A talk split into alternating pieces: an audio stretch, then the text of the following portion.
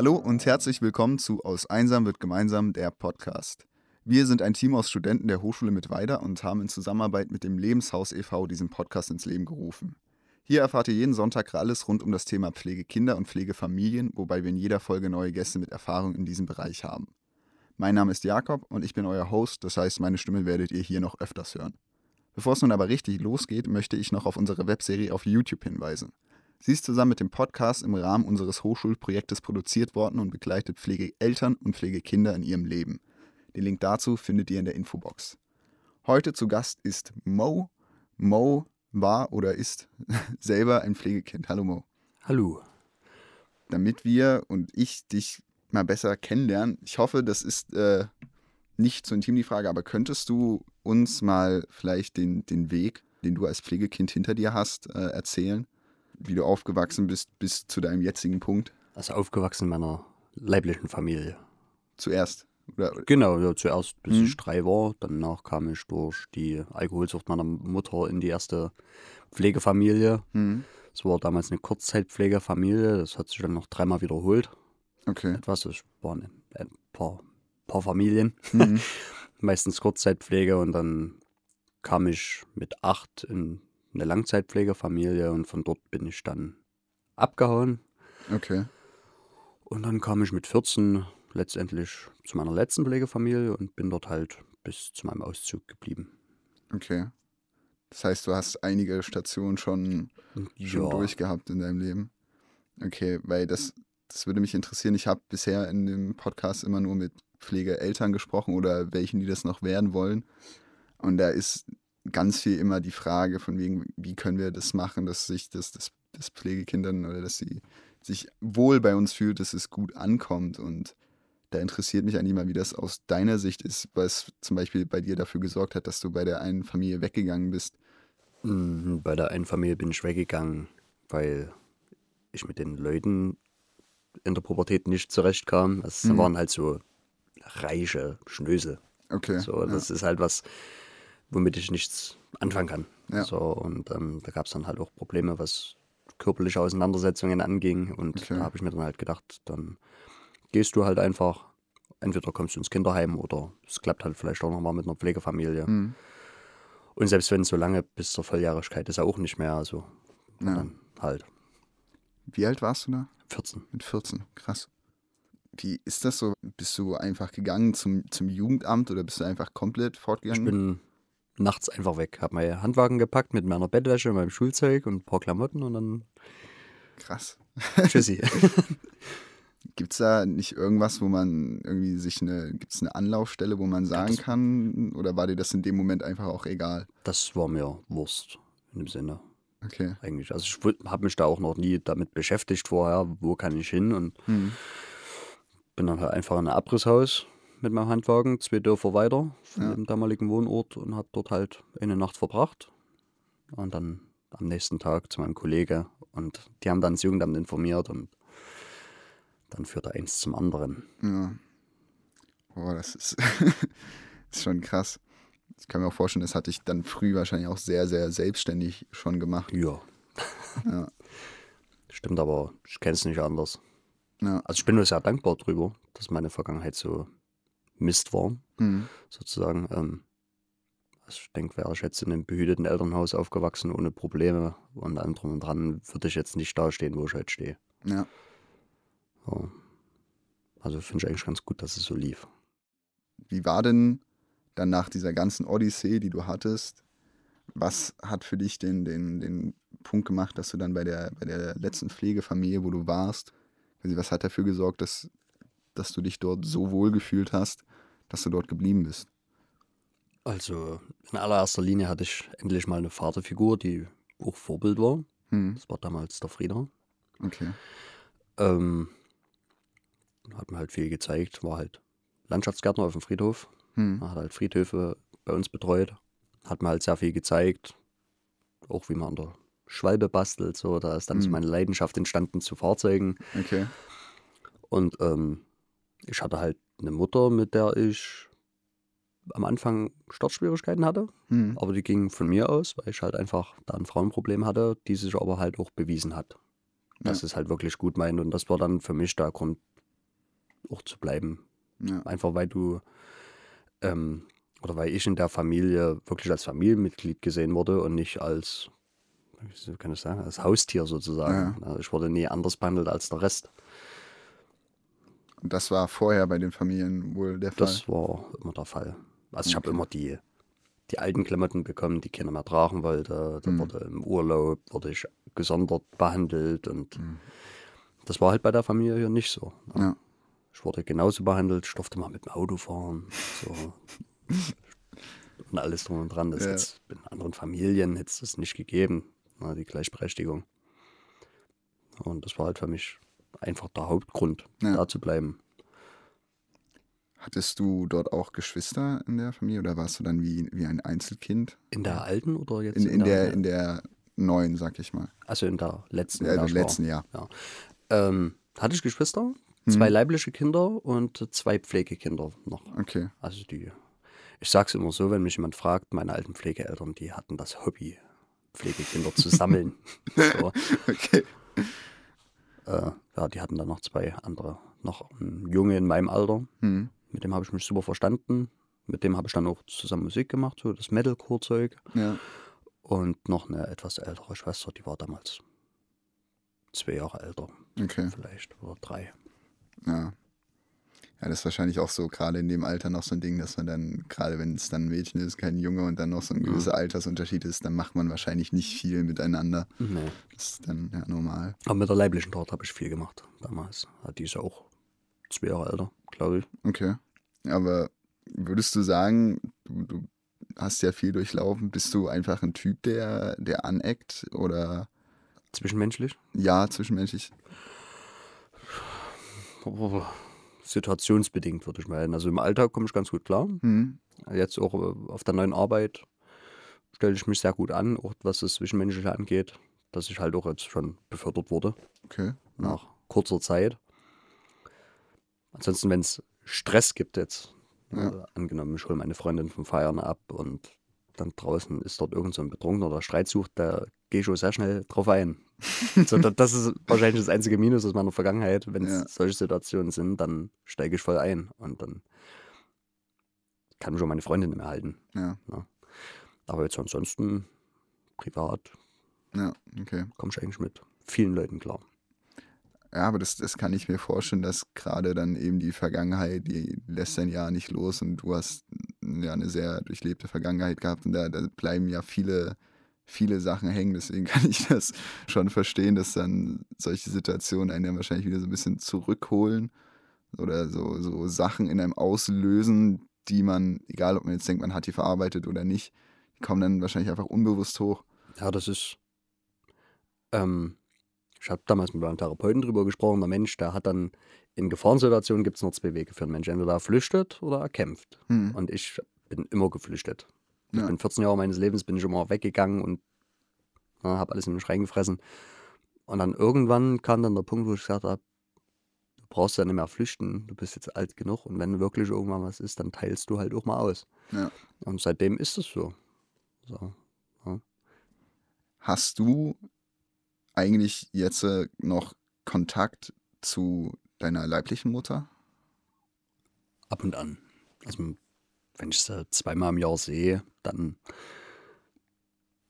sagt man sich halt Hallo, mhm. fragt, wie es so geht. Ja, ansonsten habe ich nicht viel mit ihr zu tun. Das ist so, denke ich, ganz gut. Ja, wahrscheinlich. Wie alt war sie denn, als du auf die Welt gekommen bist? Da fragst du falsch. Okay, gut. Also, nee, ich, weiß nicht, ich weiß nicht, wann sie Geburtstag hat oder so. Ja. Das, äh, nee, das ist ja okay. Was ich halt eigentlich oder mich fragen würde, warum Menschen dann, die vielleicht Probleme haben, ein Kind kriegen. Und ich, ich will das eigentlich immer gern darauf sagen, okay, das, die sind einfach jung und die wissen es nicht besser. Ich sehe auch immer mal, wenn man hier zum Beispiel an Netto geht oder so, gibt es auch immer so die Truppen, die man eigentlich immer sieht, die gefühlt, und wahrscheinlich machen sie es auch so, jeden Abend dort sind und dann haben die ihre Kinder im Kinderwagen dabei. Oder die, die toben da rum und mir, mir tut es immer so unglaublich leid und gleichzeitig weiß ich aber nicht, sollte ich jetzt, sollte ich da das Jugendamt rufen und sagen, hier, ja. das kann ja nicht gut sein, ja? Ja. Ein Kind hat nichts auf einem Parkplatz zu suchen, wo sich die Eltern besaufen. Ja. So, das ist keine Umgebung. Ihr Kind, das kannst du auf den Spielplatz schicken oder, ne, oder gehst mit ihm auf den Spielplatz. So. Ja. Da muss man halt mal auf seine 5, 6 Bier vom Netto verzichten. Hm. Also, ich kann solche Leute nicht verstehen und das macht mich schon unfassbar wütend, dass man, hm. ja, man sieht es jeden Tag ne, und trotzdem gucken alle weg, sozusagen. Ja. Ich hatte auch mal eine Situation bei uns in der Ecke, da war so ein, so ein afghanischer Junge, hm. irgendwie, der ist heulend durch die Straßen gerannt. Da war ich gerade Döner holen. Ja. So, da ist er, weint an mir vorbei. Und da war halt vielleicht fünf oder sechs oder so. Und habe ich ihn halt gefragt, was los ist und so. Und dann hat er mir halt versucht zu erklären, was los ist irgendwie. Und dann kam aber schon sein Vater, hm. wutentbrannt. Und also da war richtig pisst. Ja. Und hat den halt so am Arm gezogen und ja, du kommst jetzt mit und ja, wir klären das zu Hause. Und hm. dann hat er sich versucht loszureißen, der Kleine, von seinem Vater. Und ähm, hat halt gesagt, dass er nicht mitgehen will und so. Ne? Und hat dann so, so Schutz gesucht, so zwischen den Leuten. Hm. Und habe ich dann auch zu dem Vater gesagt, was, was ist denn mit dir? Ja. Du kannst doch dein Kind ja nicht so, so anfassen. Wenn du den schon in der Öffentlichkeit so angreifst, dann will ich nicht wissen, wie, wie hm. das zu Hause abgeht. Sondern habe ich den Kleinen erstmal mitgenommen. Ja.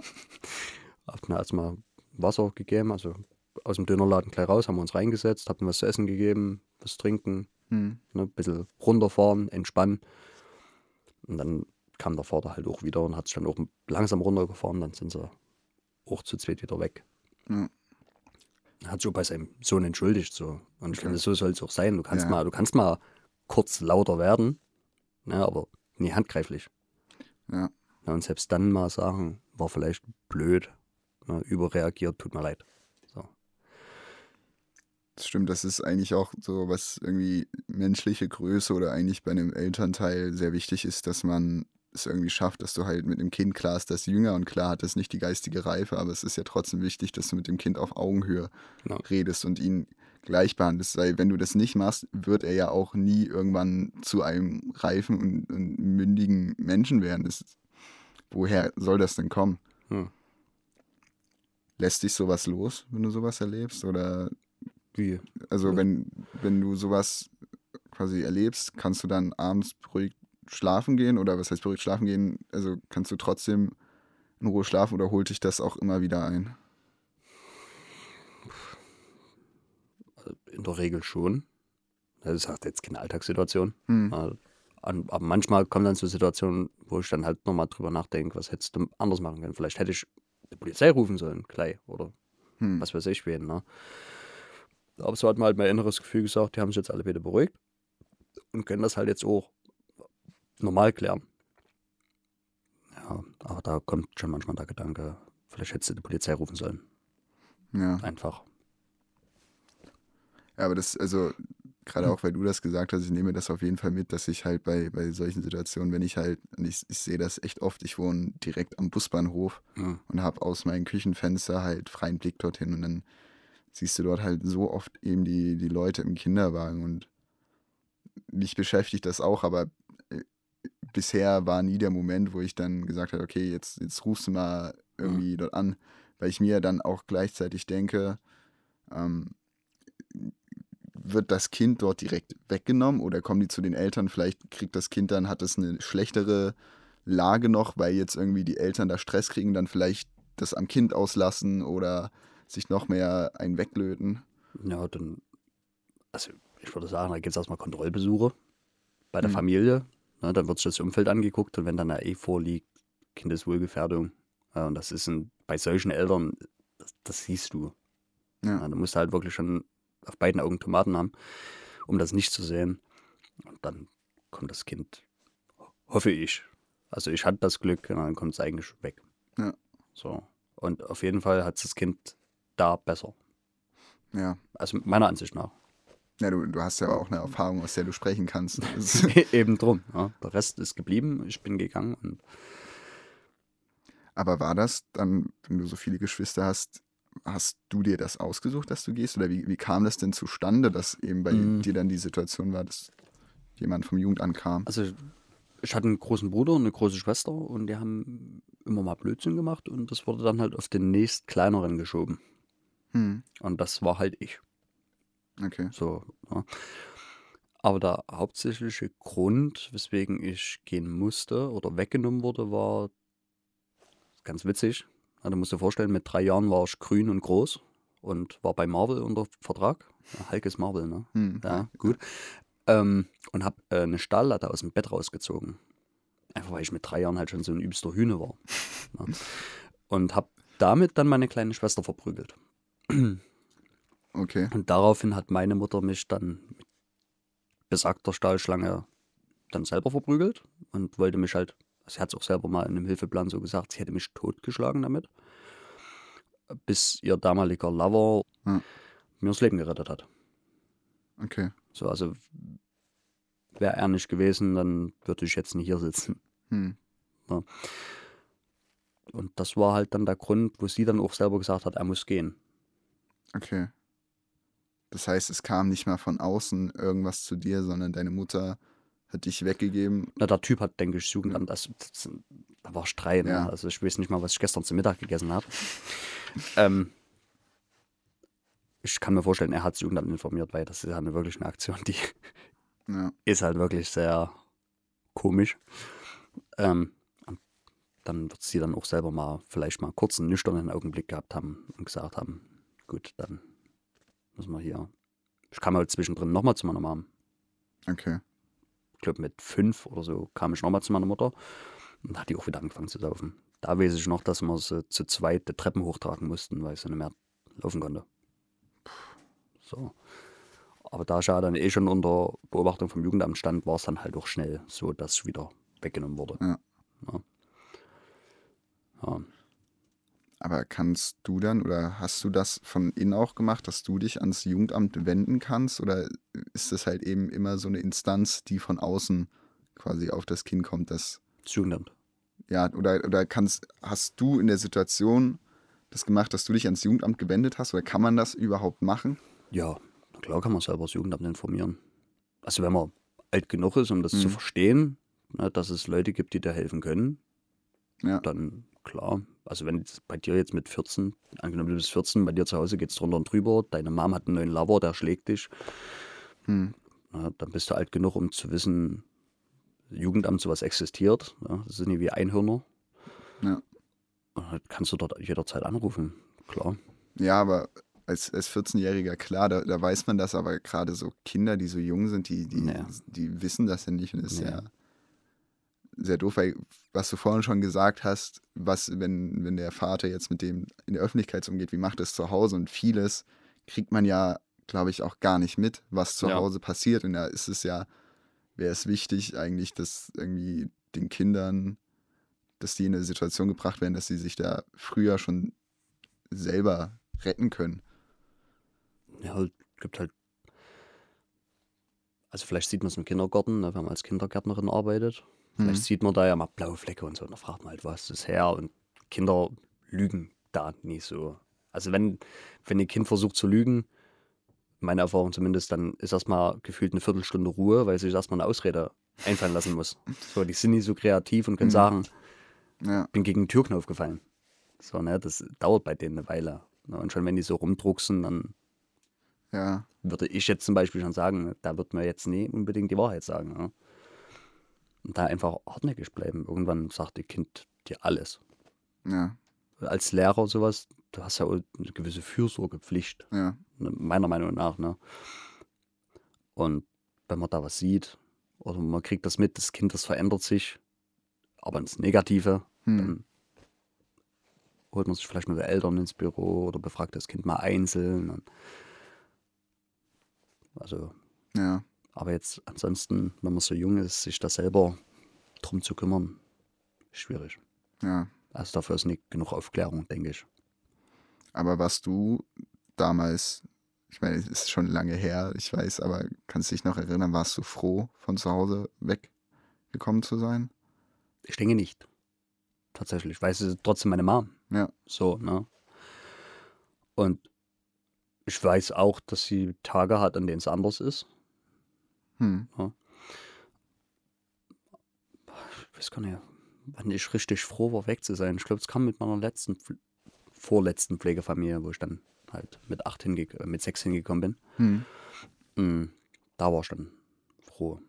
Dass du dorthin gekommen bist. Dass ich generell weg bin, weil die haben mir dann halt auch, zumindest war ich dann im Alter, wo ich das dann auch alles irgendwie angefangen habe zu verarbeiten. Mhm. Wenn du, ich habe ja vorher viele Familien besucht oder mehrere kommst gar nicht dazu, irgendwas zu verarbeiten. Du wirst rumgeräuscht wie ein Joint in Holland und hast du gar keine Zeit, dich auf dich zu fokussieren. So. Ja. Und dann kommst du in eine Familie, hast mehr Zeit, ne, kannst mal ein bisschen ankommen und dann haben wir auch erzählt, wie es war. Und dann ein bisschen nachgedacht und nachgedacht und dann irgendwann war ich dann halt froh, dass es so gekommen ist. Hm. Und richtig froh bin ich erst seitdem ich äh, alleine bin. Also alleine lebe. Ja. So. Also ist das noch so, dass du quasi, du hast sicher ja noch Kontakt zu deiner letzten Pflegefamilie, aber ist das so, dass du quasi sagst, das ist meine Familie? Oder ist es so ein bisschen, das war deine Familie für Zeit? Oder? Nee, wenn ich sage, mein Vater, hm? dann meine ich auch einen Frieder. Ja. Also der Friedhofsgärtner. So. Und wenn ich von meiner Mutti rede, dann rede ich von der Karin. Von der Karin aus dem Lebenshaus. Genau. Das sind meine Eltern. Hm. So, die haben mir alles ermöglicht. Ne? Die haben mich sozusagen zu einem völlig neuen Mensch, Menschen rangezüchtet, sozusagen. Und das sind das für mich meine Eltern. Ja. Die haben mich dazu gebracht, dass ich was Ordentliches lerne, dass ich Hobbys habe, dass ich Freunde finden kann, dass ich Freunde mit nach Hause bringen kann, alles drum und dran. Das war nirgendwo anders so. Ich war immer auf mich allein gestellt. Ja. In meiner vorherigen Pflegefamilie hieß es, ich war damals beim Therapeut. Also die ganze Familie war beim Therapeut, beim Familientherapeut. Und dann fielen halt so Sätze wie, das Kind muss therapiert werden, nicht wir. Hm. Von den Eltern damals, ne? Und das sind für mich, sind das keine Rollen von Vater und Mutter. Für mich sind das halt einfach irgendwelche, die mal Bock hatten, mal irgendwas zu beweisen, was weiß ich was. Ne? Wir guckten, wir haben Geld und jetzt holen wir uns noch ein Pflegekind, wir machen ihn auf Brad Pitt und Angelina Jolie. Dann kam ich in die neue Pflegefamilie, da war auch erstmal der erste Eindruck, oh, Christen, schwierig. Karin, die hat so, so eine Kreuzkette. Ja. Und habe ich schon gedacht, oh, fuck. so. Ja. Ähm, aber nach und nach dann mal die junge Gemeinde besucht, mal auf Konfi-Rüstzeiten mitgefahren, Leute kennengelernt, sind ja alle ganz cool. So, dann habe ich mich mit 15 taufen lassen. Mhm. In einem großen Regenfass. Hab dann immer mal bei Krippenspielen mitgespielt und sowas. Ja. Das war so meine, mein Höhepunkt. Ja. Ich kann mir vorstellen, dass es eben gerade dann ein Gemeinschaftsgefühl einen gibt. Also ich bin, ich bin selber nicht christlich, aber trotzdem sehe ich ja und merke ich ja, dass eben das Leuten einfach einen Zusammenhalt gibt und auch ja. ganz viel, ganz viel Rückhalt. Hat dir das auch, hat dir der Glauben geholfen oder war das eher wirklich so ein Ding, dass du das für die Gemeinschaft getan hast? Mm, geholfen eher weniger. Hm. Ich fand es einfach schön, Zeit mit den Leuten zu verbringen. Die waren halt alle cool. Ist hm. halt einfach so. Und ich wurde auch so genommen, wie ich bin. Ich bin halt so ein bisschen special. So auch optisch. War ich damals auch schon. Hm. Und ja, das nie gejuckt. Ja. Na, wenn ich jetzt so normal jetzt mal irgendwo in einen Freundeskreis komme, wie zum Beispiel in den meiner jetzigen Freundin, da hieß, oh, guck dir den mal an und so. Das, na, da hat ja die großen Ohren. Oh nee, das kann nicht sein. Da, da verkauft bestimmt Drogen und sowas. Ne? Und dann Gesichtstattoo, wie bist du asozial. So. Ja. Das, das, sind eigentlich Sätze, die ich normal höre. Und damals war das nicht so. Die haben gesagt, oh cool, mal jemand, der mal zwar nicht hereinpasst, mhm. aber mal frischer Wind. Ja. Also, die haben sich halt gefreut über jemanden Neues. So. Und das war halt für mich dann nur der Grund zu bleiben in der Gemeinde. Ne?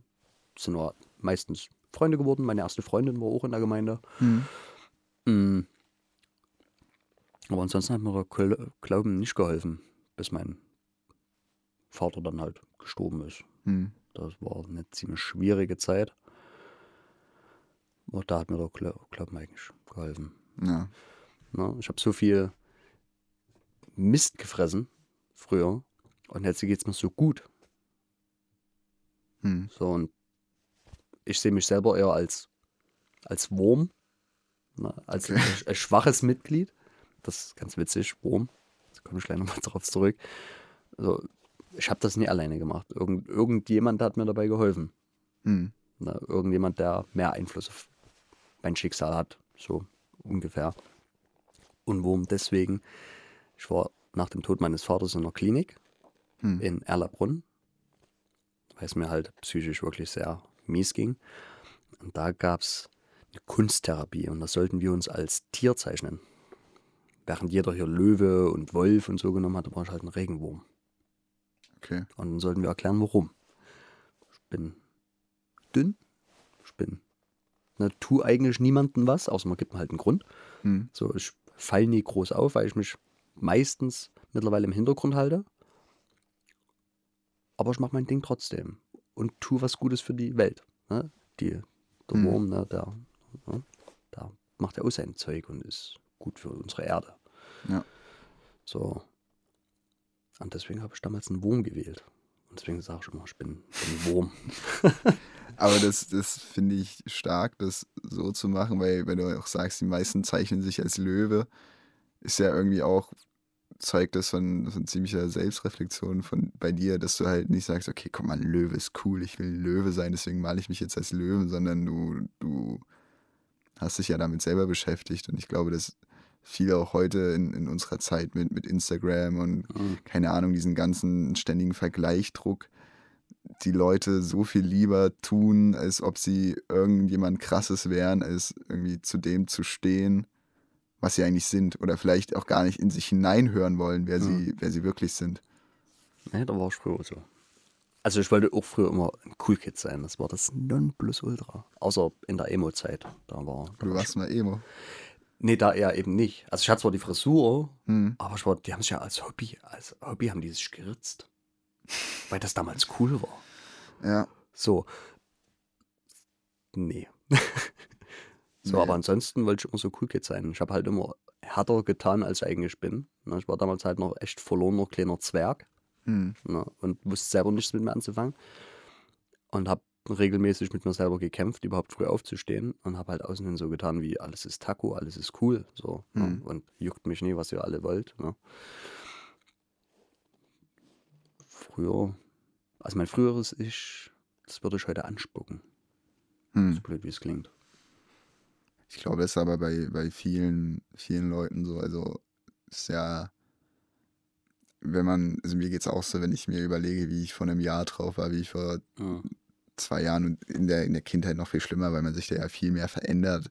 Dann sind das wirklich so Situationen, wo du dann nachts im Bett liegst, du denkst da dran und dann schämst du dich für dich selbst und willst dich am liebsten eigentlich mit dem Kissen ersticken. Classic. Ja. Wir haben vorhin schon ein bisschen drüber gesprochen.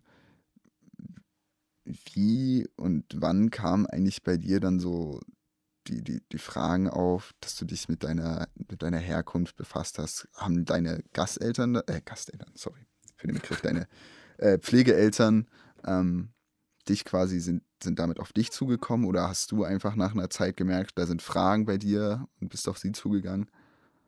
Zwecks meiner Vergangenheit und sowas? Ja. Das kam alles nach und nach. Durch Hilfepläne erfährt man ja viel. Was sind Hilfepläne? Ein Hilfeplan, oh, ich weiß gar nicht, wie, wie regelmäßig das war, ich glaube immer im halben Jahr. Mhm. Bist du im Jugendamt, bei mir war das damals nach Chemnitz.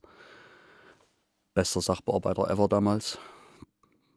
Ähm, und dann sitzen halt deine Pflegeeltern mit dir da und deine leibliche mhm. Mutter, also in meinem Fall meine Mutti, ne? meine Erzeugerin.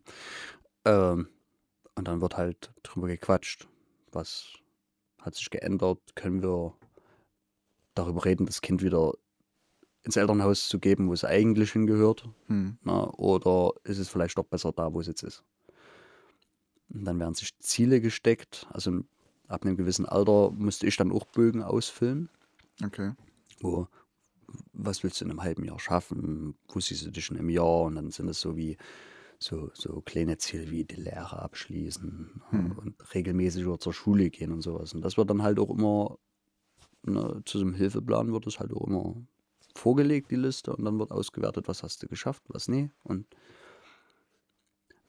damit machen die ja ihre Notizen. Ne? Wenn du dich selbstständig sozusagen, gibt es äh, eine Hilfe vom Staat.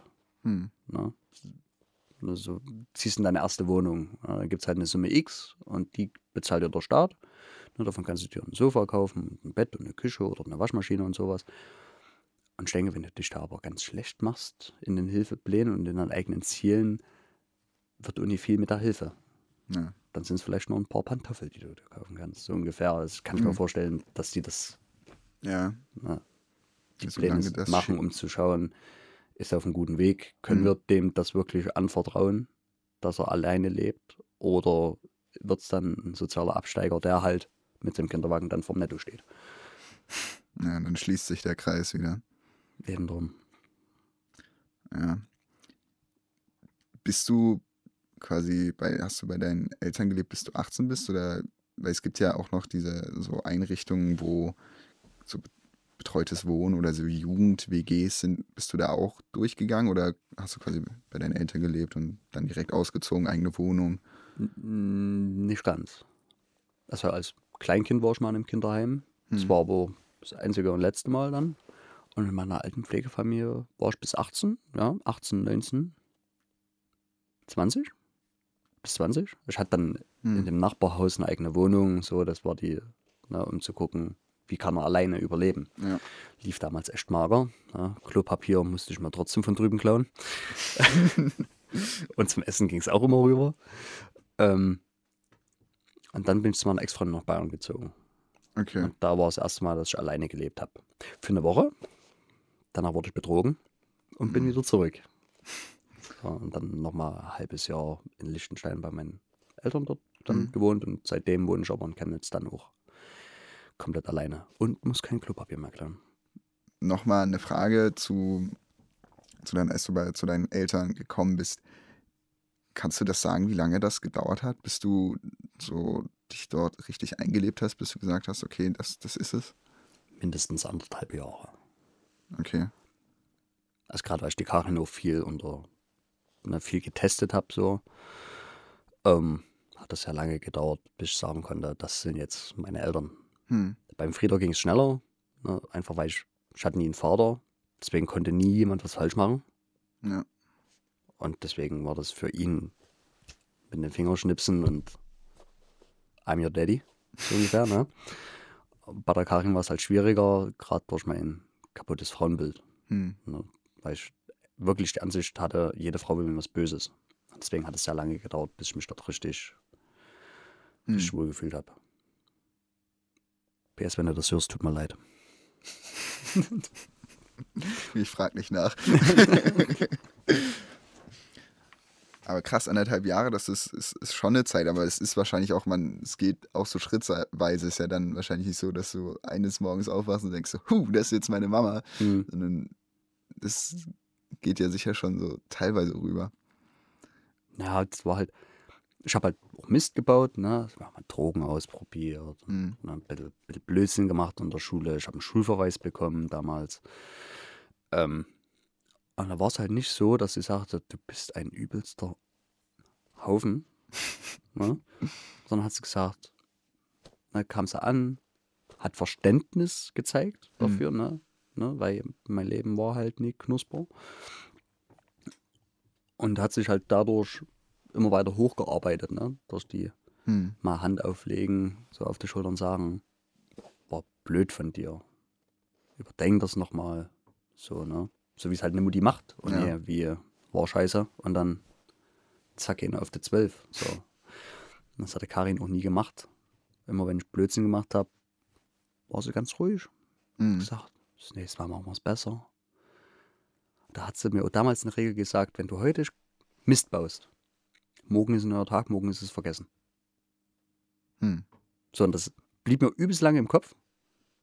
Und das habe ich auch dann kurze Zeit schamlos ausgenutzt.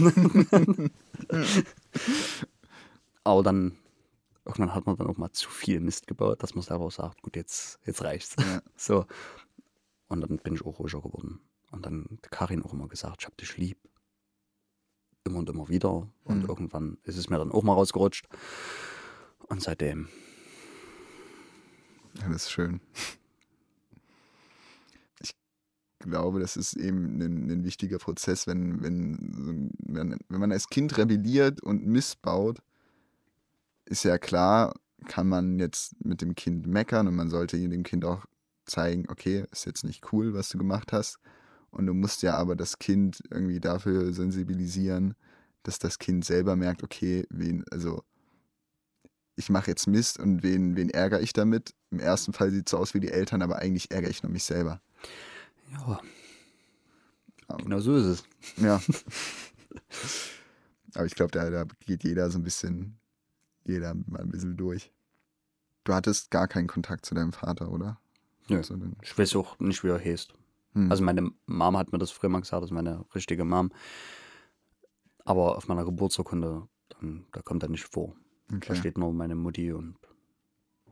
Und du hast da wahrscheinlich auch gar kein Interesse, das rauszufinden, oder? Tatsächlich schon. Ja? Meine richtige Mom hat mir gesagt, dass er Krimin im kriminellen Untergrund arbeitet. Ja, vielleicht okay. bin ich ja hier Nachkomme eines Mafiosos. So. Wäre auf jeden Fall cool zu sagen. Nie wieder arbeiten. ja, aber so ansonsten jetzt, äh, um zu sagen, hey, du bist mein Dad und schön, dass du die letzten 25 Jahre so für mich da warst. Kurz danke, nee, da, da, dafür nee. Einfach nur mal abchecken, was es für ein Typ mhm. ist. Ich würde dem auch gar nicht sagen, dass ich sein Sohn bin. Ich finde das sehr, sehr krass, eben mit, mit sowas, mit dir über sowas zu reden. Und du redest ja auch ganz normal drüber. Ja, weil es normal ist. Für mich. Ja, und für mich ist das aber so eine total andere Welt. Also. Ich nutze doch gerne als Beispiel meine Vergangenheit. So. Wir haben früher, früher gab es bei meiner Mom zum Beispiel nur äh, Weißbrot und Leitungswasser. Hm. Weil der Rest versoffen wurde. Hm. Und wenn wir abends noch Hunger hatten, haben mein Bruder und ich die Raufasertapete aus unserem Kinderzimmer genascht. Und jetzt ist es so, jetzt fahre ich jedes Jahr mit ein paar kleinen Kiddies in den Urlaub. Mhm. Ja, also wir sind eine etwas größere Gruppe und die meisten haben halt schon Kinder. Und wenn die sich dann immer so ein bisschen anstellen beim Essen, so wie, oh nee, auf Leberwurst, oh eklig, oh i, ne, dann, dann gehe ich lieber aufs Klo und übergebe mich so, ne. Dann sag ich, oh, da kannst du hoch in dein Zimmer gehen, kriegst von mir so ein, so ein kleines Spachtelding hier, dann kannst du ein bisschen Rauchwasser abkratzen. Mhm. Danach wirst du die Leberwurst lieben. Und ja. wo mich die Eltern angucken, Dicker, was? Hast du das gerade wirklich gesagt? Ja. Aber ich, so, aber ich bin, ne, und deswegen sage ich, ich bin da sehr froh drüber, weil ich weiß, was ich meinen Kindern später irgendwann erspare. Ja. Ich hoffe, das wird meine Freundin nie hören. ähm, ne? Ich ja. weiß halt, wie man es nie macht. Ja. Genau deswegen bin ich ganz froh. Ist das dann auch so ein Wunsch bei dir, dass du sagst, du willst Kinder kriegen und das besser machen? Jo. Auf jeden Fall. Also die werden auch nie übelst verhätschelt. Ne? So mhm. inner bin ich nie. Ich bin, bin sehr alt. Meine Freundin sagt doch gern, ich bin ein 70-Jähriger in dem Körper von einem 25-Jährigen.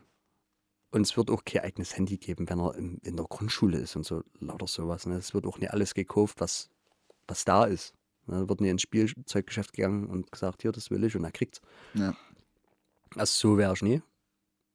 Was viele tatsächlich werden, so ein Elternpart, wenn die Mist erlebt haben in der Kindheit, die verhätscheln dann. Ja.